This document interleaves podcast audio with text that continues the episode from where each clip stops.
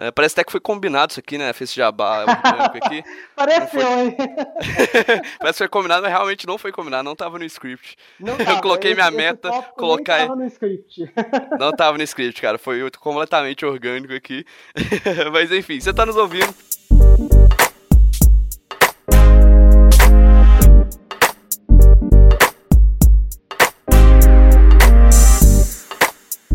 Olá pessoas, sejam bem-vindos ao Hungry and Foolish. Se você está nos ouvindo, você é um jovem profissional que faminto por crescimento pessoal e profissional, e o objetivo desse podcast é exatamente te ajudar, com conversas com profissionais fodas do que fazem, para tanto compartilhar histórias pessoais, quanto ideias, conceitos práticos que você pode aplicar na própria carreira.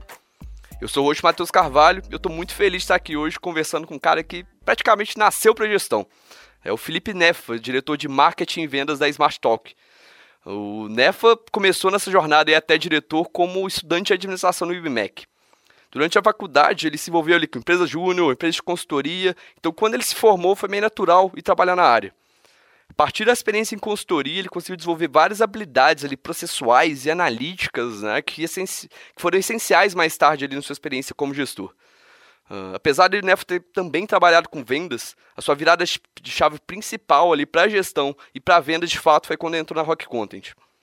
Desde que ele entrou aqui, rapidamente se tornou um dos vendedores com melhores números, foi o terceiro vendedor da empresa a ser promovido, e quando assumiu o cargo de gestão, mesma coisa, primeiro, vendedor, primeiro gestor ali ser promovido a sênior. É comum ouvir que o Neff é um cara que nasceu para gestão, literalmente, e é raro também encontrar pessoas que têm uma capacidade tão grande de extrair sempre o melhor ali de toda a sua equipe, né? E mesmo que você que está nos ouvindo, você não é gestor, você não trabalha em área de vendas, você ainda tem muito a aprender com o Nefa. Porque as habilidades ali de gestão, na verdade, são habilidades de lidar com pessoas. E por mais que você passe a maior parte do seu dia na frente de planilhas, códigos, uh, você ainda precisa ter boas relações com pessoas para ser um profissional de alta performance de fato. Então, o Neff é o convidado de hoje exatamente para compartilhar o conhecimento que ele conquistou como gestor, a habilidade ali que ele desenvolveu liderando pessoas, extraindo o melhor de cada um e o principal, essa importância e como fazer esse alinhamento entre objetivos pessoais e objetivos de empresa. Nefa, seja muito bem-vindo ao Hungry Foolish. Muito obrigado aí pela pequena, longa introdução aí. ah, lisonjeado aqui, mas Obrigado, estou feliz de estar aqui, é sempre um prazer. Agora a gente estava falando mais cedo, uh, tenho buscado estar um pouco mais nessas conversas, compartilhar um pouco mais, trocar ideia com outros profissionais. Acho que faz parte aí para a gente desenvolver todo o ambiente que a gente está inserido e que vai ser o que nós vamos deixar aí para trás depois. Sensacional, cara. Quero que esse episódio aí fique por muito tempo no ar também, seja parte do seu legado aí uh, como profissional, justamente para ajudar esse ecossistema como um todo. E até começando aqui, assim, apesar dessa introdução ter sido longa, tratei de vários pontos, né? Você ficou lisonjeado de ouvir. Teve um ponto que eu tenho certeza que é muito importante para você, mas que eu não abordei. Que é um fato ali, assim, curioso que eu descobri quando eu tava fazendo essa pesquisa, que é o, você ter sido atleta de ginástica olímpica, né? Pesquisa é... ou stalker, né? Um dos dois. Vamos chamar de pesquisa. É a mistura, cara. é, hoje você parou, né, cara? Essa carreira de atleta aí, você ainda pratica, assim, como hobby? Assim, eu continuo praticando esportes, musculação, eu aqui ali vou e volto do crossfit, mas como atleta, em determinado momento eu tive que deixar para trás. entendi, entendi. Isso é um ponto assim que é meio aleatório, mas acho que é sempre legal de trazer, porque aconteceu no episódio que eu gravei com o Henk aqui também, uh, que, pô, ele era jogador de futebol americano, né? E é sempre comum quando eu vejo, tipo, atletas, é, músicos, artistas, essa galera mesmo de mais criativa e esportista também, por que não? Meio que traduzir essa performance que você teve no esporte com a performance ali também no trabalho, né? Normal ali, no trabalho mais padronizado. Ah, você sentiu que em algum momento assim, essas habilidades que você desenvolveu como atleta, disciplina, ou sei lá, ajudaram aí na sua carreira como diretor? Putz, uh, vou separar um pouco em termos de como diretor especificamente, uh, e até falando que eu não acho que é aleatório, eu acho que é um ponto aí que não é muito comum no Brasil, até hoje mesmo, que a cena do esporte está um pouquinho melhor no Brasil, mas ainda não se fala tanto, e que qualquer um que já foi atleta, que já teve esse tipo de experiência, vai dizer que assim, é, é fundamental para você enquanto vida, sabe? Porque esporte, artes marciais sempre fizeram parte assim da minha vida desde bem bem novo mesmo. Eu acho que é, desde quando eu me lembro, eu acho que era elefante branco na época que tinha um judô em Belo Horizonte. Uh, dali para frente eu nunca não deixei de praticar esporte e cara, é o tipo de coisa que principalmente depois você passa um período, né, uh, focado em termos quase, quase profissionais, assim, uh, de muita intensidade, de muita dedicação ali, e isso para mim representou, sei lá, uns 15 anos da minha vida, uh, é o tipo de coisa que molda a sua personalidade, seu estilo de competitividade, sua autoconfiança, sua necessidade por desafio, resiliência. É muito difícil de separar assim qualquer pessoa que fez algum esporte, vai sempre ter uma resposta parecida de que com certeza ajuda em, de diversas formas diferentes. Tá? Não é tão diretamente transferível, às vezes, as habilidades, mas são aquele tipo de, de base ali que sustenta a pessoa que você é. Sensacional, cara. Você, aí, mas... é você utiliza isso aí como critério de contratação, inclusive? Pô, se esse profissional é tão bom, você costuma olhar com bons olhos o pessoal ali que já teve sucesso em esporte, cara? Ah, é mentir falar que não. Assim, eu acho que a gente não vê isso muito em currículo, o que eu acho ruim, honestamente, porque uh, eu acho que diz algo sobre a pessoa, diz algo sobre competitividade, a forma como ela gosta de trabalhar, né? se é sozinha em equipe, dependendo do tipo de esporte, a, o tipo de disciplina que a pessoa tem. Acho que é, é muito importante. A, a, gente acaba não vendo isso nos currículos, mas seria mentir dizer que na hora que alguém que praticou esportes e eu estou na entrevista e a pessoa comenta, fala a respeito, que eu não sinto um certo grau de identificação ali e que isso não reflete, não reflete né, num certo grau de empatia com a pessoa. Sensacional, cara. Esse ponto realmente não tinha pensado. Ninguém coloca esse tipo de coisa no currículo, mas é um ponto ali que meio que você pode se vender em cima disso também. Você claramente desenvolveu habilidades ali que vão ser importantes em qualquer cargo que você vai ter. Tá aí uma dica para os ouvintes que já praticaram, praticaram esportes e tudo, dá um jeito de ou colocar isso no currículo, é, ou sei lá, utilizar essas informações quando estiver caçando emprego, qualquer coisa do tipo. É, Realmente é uma boa. Assim, não sei qual a visão dos profissionais de RH especificamente sobre isso, mas na forma como eu enxergo é assim, não deve te prejudicar, não vejo formas que possa te prejudicar muito colocar isso lá. Ah, o que pode acontecer é a pessoa que está lendo para ela não fazer diferença, mas se por um acaso ela se identificar, pontos para você, né? Verdade, é mais um, um detalhe e entrando até nesse ponto, pô, quando você começou nessa carreira de vendedor ali, o esporte ajudou realmente a performar muito bem e que de fato foi o que aconteceu, como eu contei ali na introdução. Uh, mas, pô, você já tinha experiência com consultoria, começou a trabalhar em vendas ali, depois você entrou na Rock, né? Quando você foi pro, uh, promovido ali mais vezes também, e entrou nessa carreira de gestão até hoje. Mas de algum desses momentos você falou, beleza, eu não quero mais uh, continuar como vendedor, por mais que você estava ganhando dinheiro, você estava performando bem pra caramba. É, por que, que foi essa virada? Por que, que você decidiu se tornar gestor? Você de fato nasceu para isso? Estava sempre definido? Ou foi só uma escolha ali? Não, eu não acredito em fatalidade, não. Eu acredito que a gente traça ali e o máximo que acontece é que as experiências que a gente tem, a forma como a gente percebe, vai ajustando e moldando, moldando a forma como a gente pensa. Mas uh, eu acho que não teve um momento, assim, principalmente depois que eu comecei a focar em vendas, que eu tomei essa decisão. Eu acho que eu tomei essa decisão antes lá do IBMEC, antes de empresa júnior, antes de consultoria, porque eu cheguei a fazer RI antes, fui até o finalzinho ali, a reta final, tomei a decisão de que não era aquilo que eu queria, passei um tempo fora, mochilando, trabalhando, estruturando assim, até o que, que eu gostaria lá na frente. Quando eu voltei, quando eu entrei no IBMEC, eu já entrei com uma missão, uh, no sentido de eu fiz uma faculdade completamente diferente da minha primeira, porque todo dia eu sabia o porquê que eu estava ali, o que, que eu estava querendo, que tipo de postura ou atitude eu tinha que ter para chegar lá.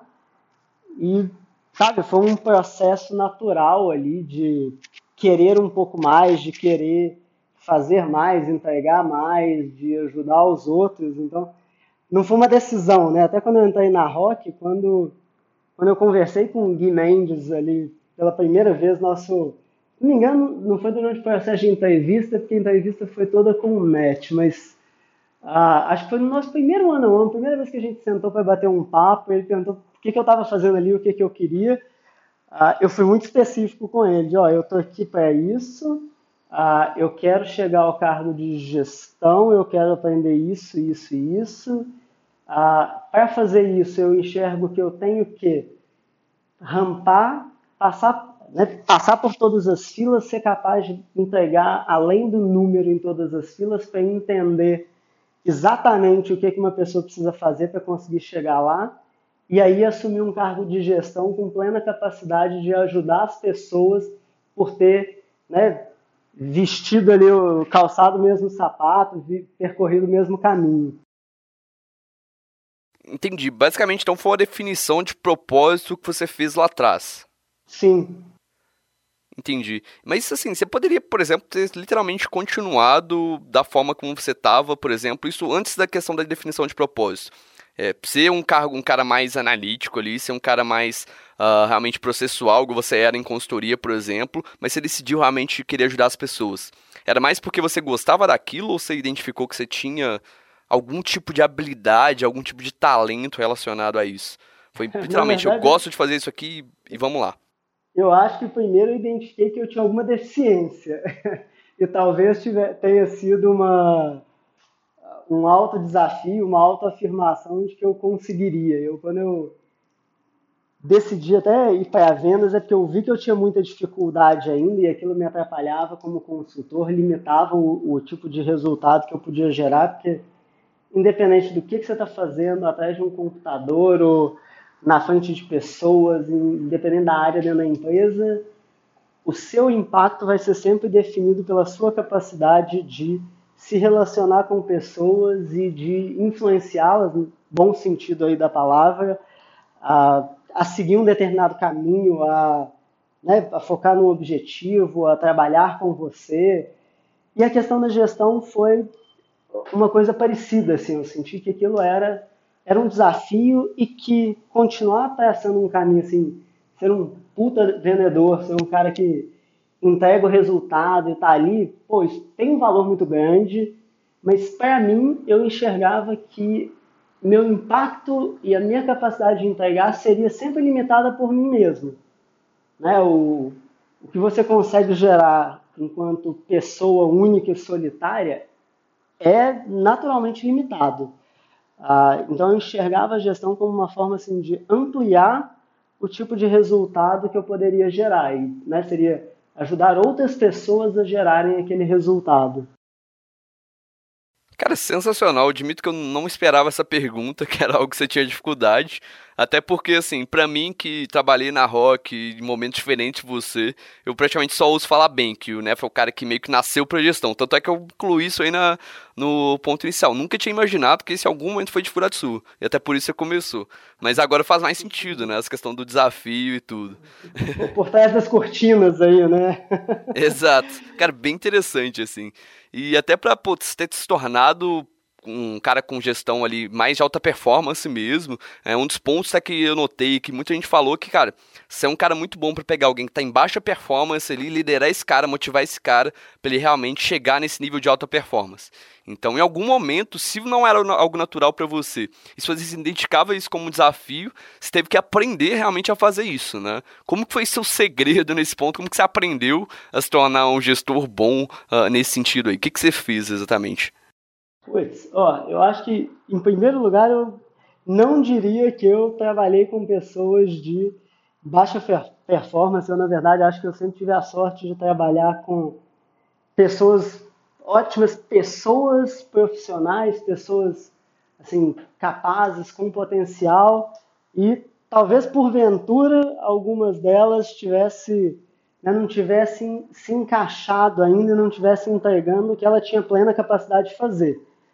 Ah, não sei, não, não, é um segredo assim. Uh, acho que o principal que eu fui tentando ao longo do tempo, tentando absorver um pouco de cada pessoa, era como né, fazer com que essa pessoa assim, fizesse aquilo enxergando um propósito, ela né, estando ali de verdade, você estando ali também para a pessoa, uma questão de ter realmente um interesse genuíno ali na, na pessoa, em conhecê-la, em dar suporte, né? Pra, eu enxergo o cargo de tanto gestão quanto liderança, depois a gente pode falar um pouquinho da, de como que eu enxergo essas duas, a diferença dessas duas, mas em ambos os papéis você tem que tirar, né, desobstruir ali o caminho para que a pessoa possa desempenhar e performar o melhor possível. Você precisa fornecer um desafio interessante o suficiente para motivar essa pessoa,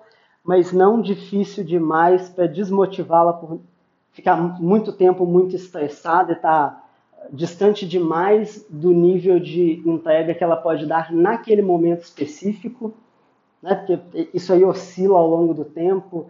Uh, construir um, um, laço de confiança aí com a pessoa e ter uma certa constância, tanto ajudar a pessoa a ter constância, mas para fazer isso também eu enxergo que você precisa, como gestor e líder, ter uma constância com a pessoa, estar ali, estar presente, uh, buscar sempre, né, manter suas conversas com a pessoa, seu interesse, uh, e acompanhando as mudanças que a pessoa vai naturalmente ter, né, porque a gente evolui ali ao longo do tempo, a gente às vezes está mais frustrado, mais cansado, mais feliz, às vezes nosso interesse está voltado para uma coisa, depois para outra, e você precisa ah, ir caminhando junto com a pessoa, senão você começa a se afastar naturalmente assim, dela e pessoas não engajadas ou que sentem algum tipo de desconexão com o que elas fazem no dia a dia, seja por qual motivo for, quase que naturalmente vão ter uma queda de performance, né?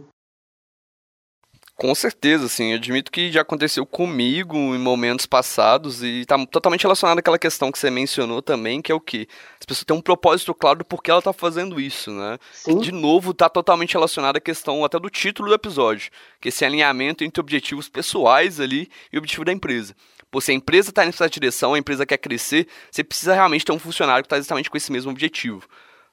Você costuma utilizar isso aí também, né? Eu até ouvi um podcast anterior da MeTime lá, é, que você falou sobre esse assunto, mas como que você faz de fato esse alinhamento? Porque não é algo que você só pergunta para a pessoa qual é o seu objetivo pessoal e mostra para ela, assim, é mais complexo que isso.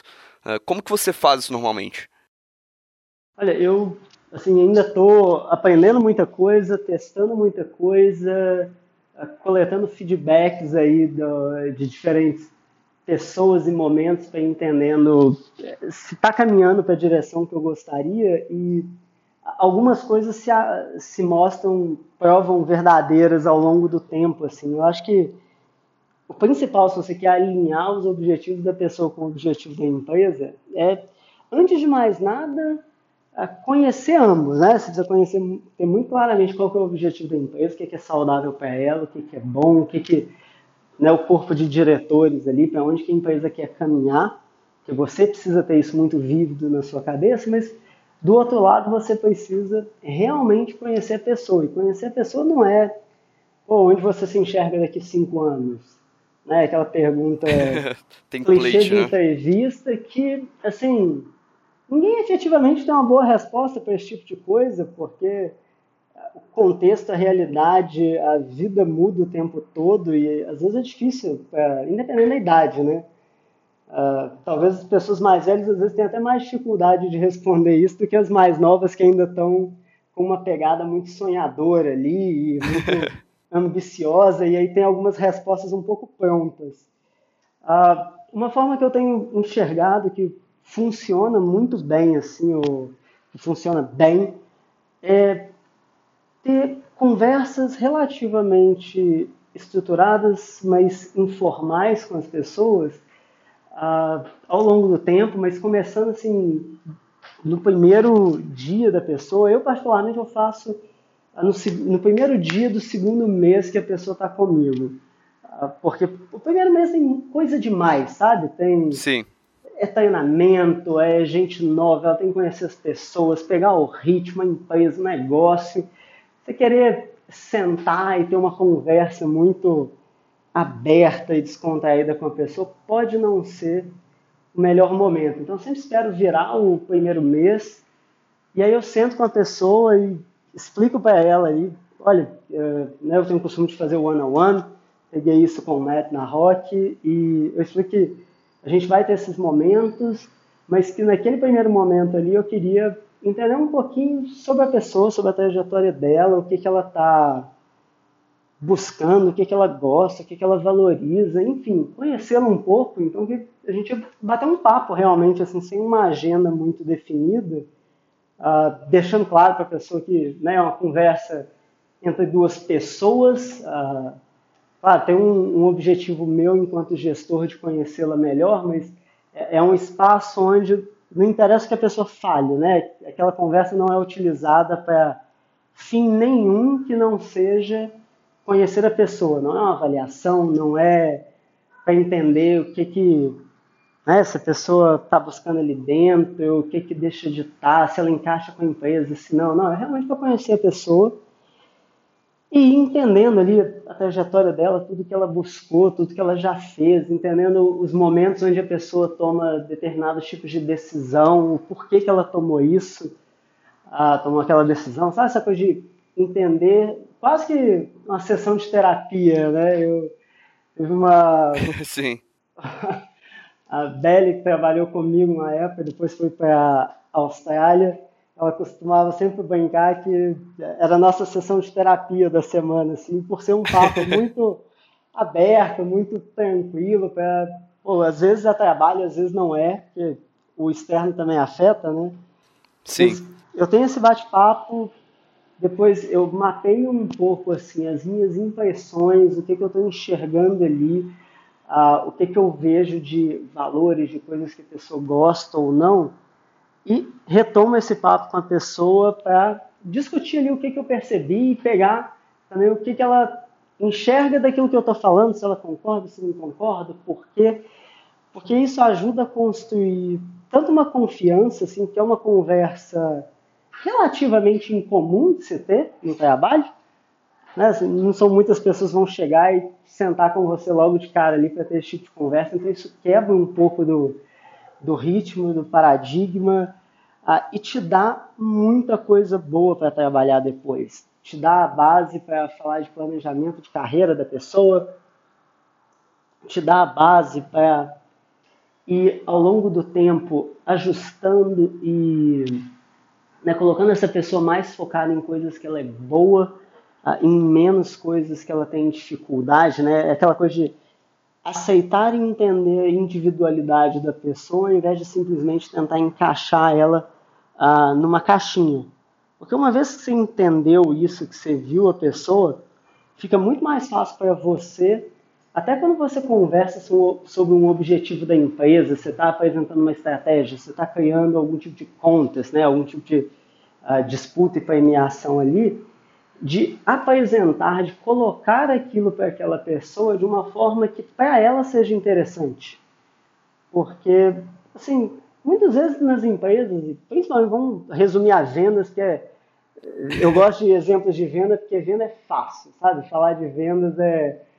Como é resultado, é muito preto no branco. Pô, Sim. resultado em vendas é vender. Não tem não tem mais ou menos, não tem, uh, sabe, não, ou, vende ou não vende, e esse é o mundo de vendas, mas assim, esse também, no meu ver, é o mundo dos negócios. Uh, não Perfeito. existe, sabe, ah, eu, mas eu fiz a atividade, ou aquela atividade gera valor para a empresa e para o meio que você está, ou não importa, sabe? Uh, apesar das pessoas terem muito medo dessa coisa de não, trabalhar para comissão, né? todo mundo é comissionado. A diferença é que algumas pessoas têm uma comissão fixa todo mês e as outras têm uma fixa e ainda pode ter um extra. Uh, porque aquilo pode cessar a qualquer momento que você para de entregar resultado para a empresa. Perfeito. Inclusive tem a dinâmica diferente que assim, você não está remunerando o funcionário por esforço, está remunerando por resultado. Isso independente se é vendas ou marketing ou qualquer área, isso é necessário para todo mundo, né, cara? É uma dinâmica ali que poderia funcionar em muitos outros setores. É, até é triste não ver muita gente testando isso em outros lugares, mas é, é questão do comportamento humano, né? Como você falou, é negócios, não é necessariamente vendas. É, e assim, pô, se você está falando de vender, de gerar o resultado, muitas vezes você vai sempre estar tá falando a mesma coisa com as pessoas. Só que a forma como você coloca aquilo, ou a forma como a pessoa enxerga aquilo, vai ser diferente. Então, essa questão de alinhar um objetivo com o outro é muito entender exatamente qual que é essa conexão, porque um vai entregar aquele resultado, o mesmo resultado, porque ele quer ser o melhor. O outro quer se provar. A outra pessoa quer né, ter um bom resultado porque ele acha que isso vai ser bom para ele dar o próximo passo na carreira. Uh, o outro porque, sei lá, quer agradar o pai ou né, quer mostrar a família que ele consegue fazer. Cada um de nós vai ter os seus uh, traumas e objetivos ali que vão moldar essas coisas. É entender isso que é a chave de fazer esse alinhamento. E revisitar essa conversa ao longo do tempo, porque uh, erros que eu já cometi é às vezes ter essa conversa no momento e não ter isso como uma rotina de voltar ali com uma certa frequência e ir entendendo se alguma coisa mudou ou não. Acho que isso também é fundamental para manter esse alinhamento. Perfeito, né? Esses objetivos mudam com o tempo, então realmente você não tem essa visitação, rapidamente você vai ficar desalinhado com o cara ali vai estar tá tocando em pontos que não mais são relevantes para eles. Exato. E você mencionou, inclusive, isso aí, pô, o cara quer agradar o pai, né? Esses objetivos, vários, vários objetivos diferentes aí. É, tem até curiosidade de perguntar, cara, assim, que coisas mais específicas você já ouviu? Porque, assim, trabalhando até dando contexto nisso aí. Trabalhando em startup, eu já vi muita gente, por exemplo, que, beleza, eu quero entrar nesse lugar para aprender vendas, porque aprendendo vendas eu vou ter a habilidade necessária que eu preciso para empreender depois. Ou só quero trabalhar para ganhar dinheiro suficiente, porque é, hoje eu preciso, mas depois eu não quero trabalhar porque eu não gosto disso, por exemplo. Enfim, uhum. tem diversos objetivos específicos, assim. O que normalmente você costuma ouvir de coisas realmente específicas, sei lá, que te chamaram a atenção nesse tempo aí? Não é o que as pessoas falam. Por isso que se você perguntar qual que é o objetivo da pessoa simplesmente, você vai sempre ter as mesmas respostas. Porque quantas vezes você já parou sozinho, né, enquanto pessoa e profissional aí na vida adulta, que você parou e você foi realmente refletir quais são os seus drives, suas motivações, as coisas que você efetivamente valoriza. Né? A gente não tem Verdade, esse hábito é de auto-reflexão. Ah, então, quando você pergunta para alguém, você vai direto na pergunta, você vai ter as mesmas respostas. Ah, eu quero ter meu próprio negócio. Ah, eu quero estar tá liderando uma grande empresa. Ah, porque eu quero assumir o negócio da família. Porque é, é assim que a pessoa ainda enxerga a coisa. É a mesma coisa numa venda. Você pergunta para o cara lá, na Rock, qual é o objetivo dele, o que, que ele quer, no final ele quer cliente, ele quer venda. É, e não é aquilo ali que é importante, é o, o porquê daquilo, o que está por trás. E assim, a forma é você ir investigando a pessoa, a vida, entendendo por que, que ela to tomou determinadas decisões. Aí você começa a ver as variações. É pessoas que porra, sonham em morar fora porque tiveram um problema de família e né, desgastadas ali e querem um novo começo. É muito diferente da pessoa simplesmente falar eu quero morar fora. Ou a pessoa que tem muita gratidão com a família, uh, enxerga que os pais fizeram muito e quer ter certeza de que o negócio do pai não vai morrer, né? que ele vai garantir que tudo que o pai fez por ele ao longo do tempo vai permanecer e crescer. É muito diferente de, ah, eu quero assumir a empresa do meu pai. Então, eu acho que a, a riqueza não está só no que as pessoas falam, tá? Na sua capacidade de investigar, conhecer a pessoa e entender e captar ali as entrelinhas. E aí, claro, discutir, conversar isso com a pessoa para validar a sua hipótese, né? Mas o caminho é mais indireto do que simplesmente perguntar e ter respostas diferentes. Você não vai ter, provavelmente. Cara, sensacional. Eu imaginava realmente que ia rolar esse problema, né? Mas não tinha pensado que é literalmente igual venda mesmo. A pessoa não compra ali pelo motivo superficial, exatamente pelo motivo que levou ela a querer aquele, uhum. aquela questão mais superficial ali que ela realmente vai falar, né, cara? Isso, o, famoso assim, Uncle Bernie do, do Matt, Uncle Bernie. Né? exatamente. Mas assim, apesar de hoje você fazer esse trabalho bem ali com as pessoas que estão entrando na empresa ali logo no primeiro dia do segundo mês, por exemplo, pelo que você falou, quando você teve esse primeiro one-on-one ali na Rock com o Gui Mendes, já tinha isso tudo muito claro. Isso foi porque, assim, você desenvolveu essa autopercepção nesse período que você estava morando fora e tudo, e conseguiu, pô, definir esses objetivos da melhor forma, entender os seus próprios motivadores, ou, na verdade, você não tinha isso muito claro, por exemplo, assim? Eu não acho que eu tinha 100% claro, não. Acho que alguns eventos da minha vida pessoal foram me marcando, me moldando, que me deram algumas certezas, ou certezas macros, vamos falar assim. E ao longo do tempo, cada vez mais eu fui uh, validando ou não aquelas coisas, aprendendo um pouco mais sobre o que eu queria, o que eu não queria, o que eu gostava, o que eu não gostava. Uh, foi algo que eu não tinha, com certeza, quando eu tive a primeira conversa com Gui, eu não tinha a mesma maturidade, visão sobre os meus próprios objetivos, quem diria de como chegar nos objetivos da outra pessoa. foi algo que foi sendo construído ali com as pancadas. entendi, entendi. Talvez ele tenha usado essa técnica dos porquês com você na época, né? e te ajudou a perceber isso aí também. Com certeza, toda conversa que você tem ao longo do tempo te ajuda a enxergar alguma coisa, né? Sensacional, cara. E outro ponto também, uma das dificuldades que você deve ter tido também para conseguir entender esse objetivo de cada um é que, pô, tem muitas pessoas que são completamente diferentes uma da outra. Então, pô, enquanto o objetivo de um cara, ele se importa muito com a família, com esse negócio da família, igual você falou, por exemplo, outra pessoa, ela é completamente lobo solitário ali, enfim, é outras motivações, ou tipos de personalidades muito diferentes.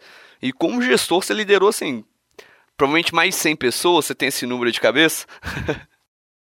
Na, eu não sei se foi 100 pessoas, não, estamos chegando lá. Estamos chegando, chegando lá, lá, né? mesmo menos de 100 pessoas, são pessoas completamente diferentes uma da outra. Que todas Com elas teve que fazer esse mesmo trabalho. É, como que você aprendeu a lidar, por exemplo, com esse tipo de personalidade diferentes, objetivos diferentes, motivações diferentes? Eu acho que cai muito naquela coisa de que eu falei de primeiro ter, ter um interesse pessoal realmente de estar tá fazendo aquilo ali, de querer conhecer essas pessoas e de ter essas conversas, de mostrar para elas que existe aquele espaço, que você está né, ali por elas, disponível, para que você possa abrir esse canal de comunicação, manter um diálogo.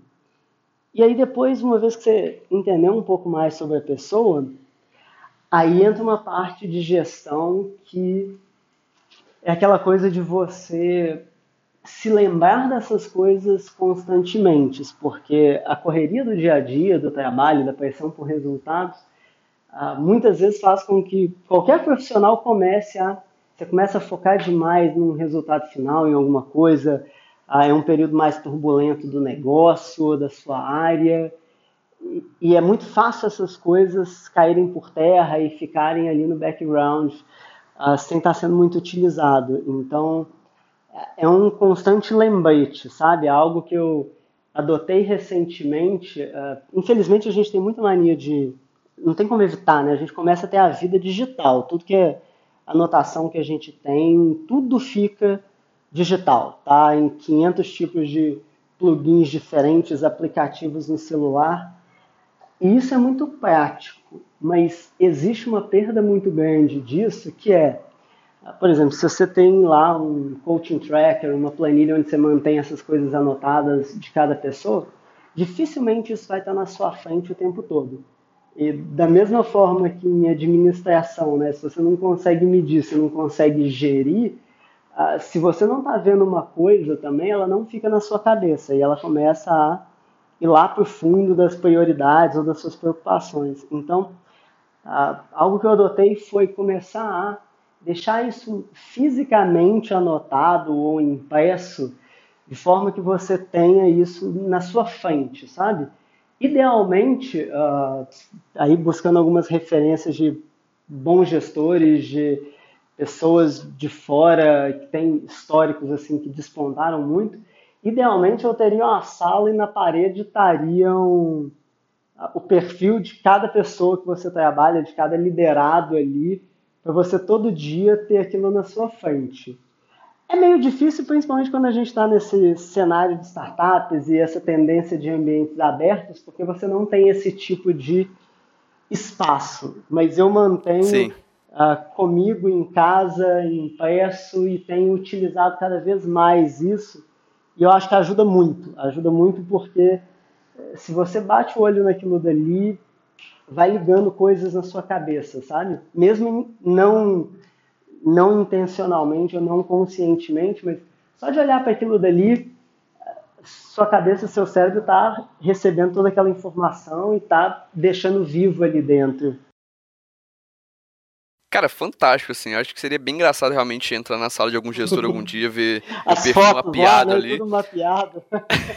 achar que esse cara é um psicopata, mas com motivo explicado, acho que, que é super válido.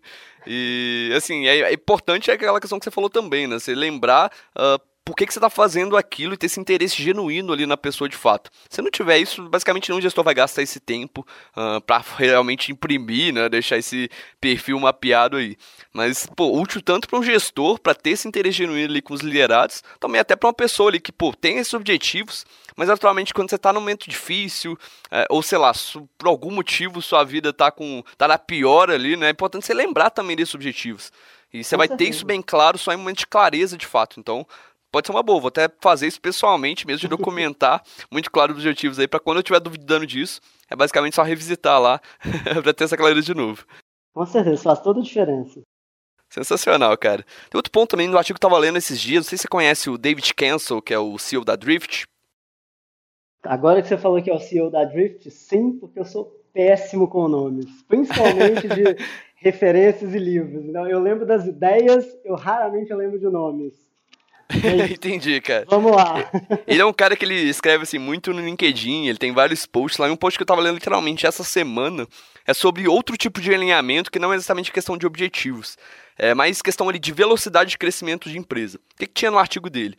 Pô, se você é, tá num, é um funcionário ali, que você cresce num, numa velocidade média, está numa empresa ali de alto crescimento, ou sei lá, um Groupon da vida, é, um Slack, um Intercom da vida que cresce, tipo assim, milhões de vezes ali em pouco tempo, naturalmente você precisa estar nesse mesmo ritmo. Porque no momento que você, pô, você tá num ritmo de aprendizado ali que está mais devagar do que o resto da empresa, você vai precisar ser substituído em algum momento. Então tem esse desalinhamento, que é o funcionário que está aprendendo ali mais devagar do que a empresa. Tem outro também que é o quê? A empresa está mais devagar que o funcionário. Acontece também, o funcionário, cara, chega numa empresa, aprende rápido ali tudo que está fazendo e tudo, e rapidamente é sente estagnado ali, por exemplo, pô, não aguento ficar mais aqui, não tem mais nada para aprender, por exemplo. Uhum. Então, esse ponto assim de velocidade de crescimento, tanto da empresa quanto do funcionário, é uma coisa que você também costuma alinhar, assim, tendo trabalhado em startups como a Rock e a Smart Talk, são empresas que crescem muito rápido ou é algo aí que você não pensou sobre, ou não sei? Ah, eu acho que não é uma preocupação necessariamente, porque né, entre rock e smart a gente está num ritmo muito acelerado também, então foi natural também buscar pessoas com um pouquinho mais de sede, né? que quisesse crescer, quisesse fazer, uh, quisesse correr atrás. Uh, mas eu acho que o que eu sempre tive de preocupação é, uh, naquele livro Flow, fala-se um pouquinho da questão de o equilíbrio perfeito entre a sua capacidade naquele momento e o nível de exigência que está tendo de você naquele tipo de tarefa, ambiente, que existe um sweet spot ali de você estar tá sempre 4% pelo menos abaixo do, do desafio. Então, é o suficiente para te manter motivado, mas não o suficiente para te gerar estresse demais por não estar tá conseguindo. E aí, isso faz com que a coisa flua muito bem. Uh, essa preocupação de acompanhar o time entender se a pessoa está num momento onde ela está se sentindo mais estressada ou mais entediado, uh, faz parte da rotina, porque é a questão de você ir ali, né, revisitando aquelas conversas, conversando com as pessoas, monitorando, para você poder tomar decisões em cima daquilo e ajustar aquilo ali. Porque a questão da velocidade de crescimento não é só o ritmo de crescimento da empresa, é a dinâmica entre as áreas, que pode ter um ritmo diferente, aí né, a pessoa está crescendo do mesmo jeito, mas se ela sente que alguma coisa atrasa ela, isso pode gerar um estresse, ou a pessoa pode incomodar os outros, ou se a pessoa ainda está se adaptando e os outros estão exigindo demais dela, o ambiente, você precisa, ah, às vezes, né, vamos falar assim, proteger um pouco ali a pessoa para dar chance dela realmente fazer e não se afogar naquela pressão inicial. Então, esse tipo de preocupação com certeza faz parte, mas está uh, anotado, faz total sentido. Uh, você não pode ter uma pessoa que quer um ambiente tradicional e estático, engessado, onde tudo é demorado e tudo é muito tradicional, assim no sentido ruim da palavra, e enfiar ela numa startup, né? Só vai dar ruim. Para ambos Sim. os lados vão ficar muito frustrados ali.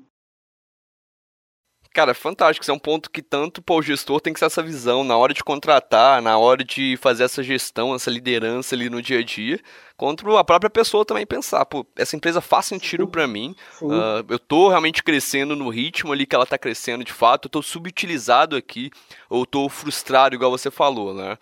Pô, essa, esse quadrante lá do Flow é sensacional, não tinha pensado nesse paralelo, mas faz todo sentido são ali coisas que estão totalmente relacionadas. A pessoa pode ficar, realmente ficar frustrada ali quando o estresse é demais. Então, pô, é, fantástico ter lembrado disso aí, né, Fã? Fica um recado aí para os profissionais, não necessariamente os gestores ali, uh, não se acomodem no sentido de esperar sempre que o gestor, porque isso com certeza tem que ser uma preocupação do gestor, mas tem muita coisa que é preocupação ali também. Às vezes a gente tem que ir priorizando. Eu acho que faz parte de uma boa postura profissional, tomar para si também a responsabilidade disso. Então, se você, ah, como gestor ou como um contribuinte individual, está se sentindo no momento onde você está ou muito estressado ou subutilizado, pô, chama seu gestor para conversar, senta, explica, uh, porque com certeza com essa informação a pessoa pode te ajudar, sabe? Não ser passivo com a própria carreira é a pior coisa que você pode fazer sempre. Cara, perfeito, assim, um ótimo ponto para se colocar aqui agora que a gente está quase no final do episódio. E, inclusive, quem quiser ler mais sobre essa questão do flow, pô, é um livro sensacional. Uh, eu admito que eu nunca li. Eu mais li resumos sobre livros que referenciam ele, que eu li diretamente. Você já ah, leu ele, né? ah, eu li um pedaço e depois eu fui para os resumos também, porque eu gosto muito de audiobook, porque eu, eu gosto de ir caminhando para o trabalho sempre. Ah, e é o meu tempo de me desligar ali, colocar um podcast ou um livro. Então, tem livro que eu coloco no inteiro, né, na íntegra ali, vou e passo algum tempo degustando as ideias. E tem uns que o conceito central ele é mais objetivo, você não precisa ler. Sim. Né? Mesmo se você for pegar para ler, um hábito bom é você escanear o livro inteiro, entender onde estão as coisas que mais te chamam a atenção, foca nelas primeiro, ao invés de ficar, não, deixa eu ler o livro de capa a capa. Quem lê livro de capa a capa por ler de capa a capa é adolescente sendo obrigado a ler livro na escola. o profissional ele está o tempo inteiro buscando a próxima ideia que vai ajudar ele. Então é, é uma leitura diferente mesmo. Perfeito, cara. Até complementando nesse ponto também, um parênteses aqui. Uh, eu também costumo muito mais antes escanear esses livros, enfim, conhecer esses livros, antes de fato poder dedicar um tempo para sentar e ler, porque demora, né? Você lê um livro ali de, sei lá, 200 páginas, você vai levar 8, 10 horas, e talvez, igual você falou, o conceito ali ele seja simples, e você consegue absorver ele de forma muito mais fácil através de um resumo ou através de outros canais. Principalmente um livro técnico. Se você vai ler. Uma coisa é ler um romance, uma história, algo do tipo. Você vai ler um livro onde, de página a página, você vai ler lá um manual completo de gestão de vendas. A cada página tem muita coisa que você tem que parar, você tem que né, tentar contextualizar, então você gasta muito tempo ali, você precisa selecionar como é que você vai uh, utilizar e despender ali sua energia. Fantástico, cara. É, tem, cujo, cuja oportunidade é alta né, na prática. Exato. Então tem que selecionar isso aí muito bem. Uh, uma ferramenta que eu uso, inclusive, para selecionar isso muito bem é o 12 Minutos. Você falou do Gui Mendes aí. Uh, sim, sim, por, ele é sócio lá do 12 Minutos também. E, cara, para mim é a ferramenta perfeita para, sei lá, eu quero ler um livro, seja o Flow, seja alguma coisa sobre gestão, marketing, vendas, liderança. Basicamente, você vai lá, os caras têm esses resumos de livros prontos, que você pode tanto ler quanto consumir em áudio aí. E é uma ferramenta fantástica exatamente para isso. Se você que está nos ouvindo, inclusive, não conhece o 12 Minutos, é só acessar lá, hungryandfoolish.com.br barra 12 Minutos, fazer um teste com os caras, tenho certeza que vai valer muito a pena. É, parece até que foi combinado isso aqui, né? Fez esse jabá aqui. Pareceu, hein? parece que foi combinado, mas realmente não foi combinado, não tava no script. Não tava, eu coloquei minha meta, colocar. Não tava no script. não tava no script, cara. Foi completamente orgânico aqui. mas enfim, você tá nos ouvindo, vai lá, hungryandfoolish.com.br barra 12 minutos, pra vocês conseguirem testar a ferramenta, certeza que vocês vão gostar muito. Mas é, cara, fantástico, cara. Você trouxe vários pontos aqui sensacionais. Essa dica final, inclusive, da pessoa assumir as próprias sedes da carreira ali e não deixar isso aí uh, só pro gestor, pois isso é essencial para todo mundo que tá, tá nos ouvindo aqui, independente da área, independente do cargo. Então, cara, obrigado pela presença, obrigado por compartilhar esses conhecimentos. Tem certeza que o episódio ficou sensacional. Que isso, obrigado pelo convite. Espero que agregue aí para quem estiver nos ouvindo depois. Aí, qualquer hora a gente marca para discutir um outro ponto. Uh, as coisas vão mudando, né, igual a gente falou ao longo do tempo. Então, com certeza vale a gente revisitar ou o próprio ponto e depois fazer um, putz, o que, que mudou? Seria uma pegada interessante para acompanhar aí, não eu, várias outras pessoas que você está conversando, ou simplesmente separar um tempinho para a gente discutir outro tema. Sensacional, cara. Vamos com certeza.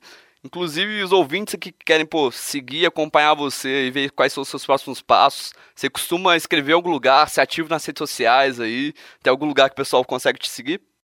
Cara, não. É um tremendo erro, mas tô retificando, tô focando, igual eu falei lá no começo, em participar um pouco mais, em estar tá dentro dessas discussões. Eu acho que agrega muito para mim também porque tem toda a dinâmica de refletir sobre o assunto, refletir sobre o que a gente está pensando discutir com pessoas, mas uh, fora alguns encontros aí que já estão pela frente, vocês vão me ver um pouquinho mais, eu vou estou colocando como meta pessoal de escrever mais, de expor um pouquinho mais as ideias, de sentar com pares aí, discutir algumas dificuldades, então vem coisa boa aí pela frente. Sensacional, cara. Eu vou deixar o link ali do seu LinkedIn, pelo menos. Por mais que você não poste hoje, vai que você começa a postar no futuro. O pessoal já pode seguir de uma vez e acompanhar esses próximos passos aí, os eventos que você for palestrar e tudo. Show de bola. Fantástico. Pessoal, vocês ouviram mais um episódio do Hungry and Foolish. Se você está ouvindo isso aqui no site e conheceu aleatoriamente, nosso podcast está disponível no Apple Podcasts, Spotify, Google Podcasts, Teacher, todos os principais agregadores por aí. Para vocês acessarem as notas episódios, links que a gente mencionou aqui, é só entrar no site hungryfoolish.com.br. Se esse conteúdo foi útil para você, compartilhe o episódio, avalie a gente no iTunes, ajuda bastante a gente ser conhecido. A gente volta na próxima semana e lembre-se, stay hungry, stay foolish. Abraço. Abraço, pessoal.